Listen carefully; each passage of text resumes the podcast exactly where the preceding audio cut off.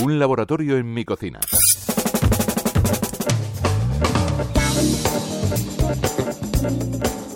Los ajíes, chiles o guindillas tienen la capacidad de elevar cualquier receta a otro nivel.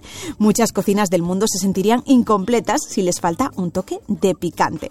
Sobre esta tradición que cada día gana adeptos vamos a hablar con Anilú Cigüeñas. Bienvenida. Hola Esther, muchas gracias. El otro día hablamos de las curiosidades de este producto y hoy quiero que nos centremos más en la cocina pura y dura. ¿Qué debemos tener en cuenta para cocinar con picante?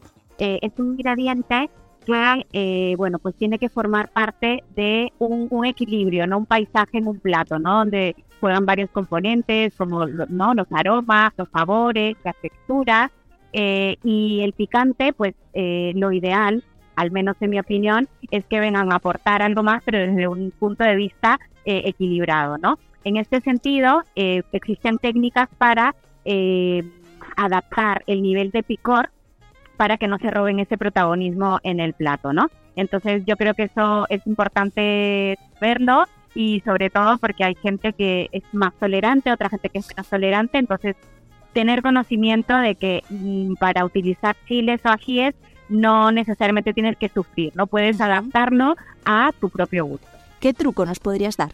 Bueno, eh, hay una técnica para eh, poquito aligerar ese picor que es escaldarlos es decir, coger el, el chile o el ají fresco, abrirlo, quitarle el plasma, que es esa parte, esas venitas que tiene dentro, que son un poco blanquecinas, ¿no? Allí también se concentra eh, la capsaicina, que es esa sustancia química que provoca este, este, esta sensación de, de calor y sumergirlos en agua caliente varias veces. Bien. El picante en los platos salados, como que lo entendemos, lo tenemos asumido, pero ¿y en el mundo dulce? ¿Casa bien?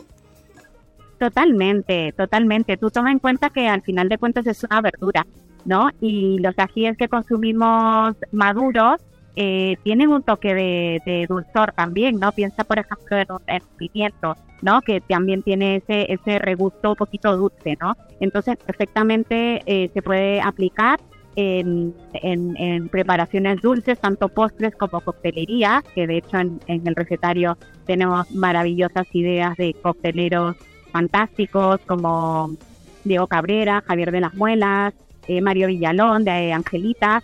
Hablabas de un recetario y es que precisamente has publicado el libro Mejor si pica de la mano de 50 chefs de todo el mundo que han aportado creaciones clásicas y actuales. No sé cuál es para ti la que más te ha sorprendido. Es una receta de una cocinera fantástica que se llama Elena Reigadas, una paleta de chile habanero, ¿no? Entonces ha sumergido un chile habanero en agua caliente, has dejado que vaya cociendo ese picor y a eso le añades eh, algo tan sencillo como miel y limón y con eso te preparas unas paletas. Una paleta es un helado, ¿no? Un helado de hielo. Un helado, mm. un helado de hielo, exacto.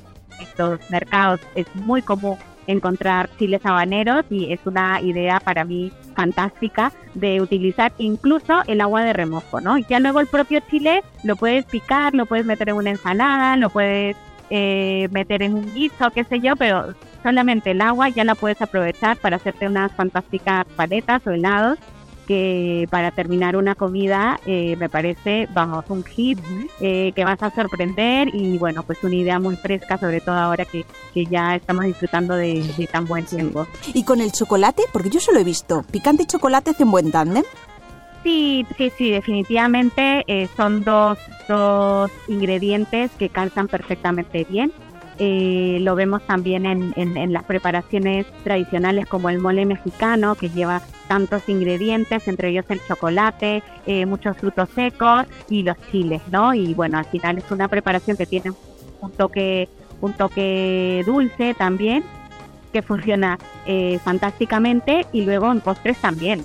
Damos con, con un toque picante, eh, son, son combinaciones que de hecho ya las vemos, incluso tabletas de chocolate de especialidad, ¿no? Con, ¿no? con ciertos ingredientes como muy, muy elegidos y, lo vemos, ¿no? Eh, ya accesibles. Bien, pues nos quedamos con esas ideas, muchas más en tu nuevo libro y gracias Anilu por estar con nosotros. Muchas gracias a ti, Esther, encantada. Esther Garín, Radio 5, Todo Noticias.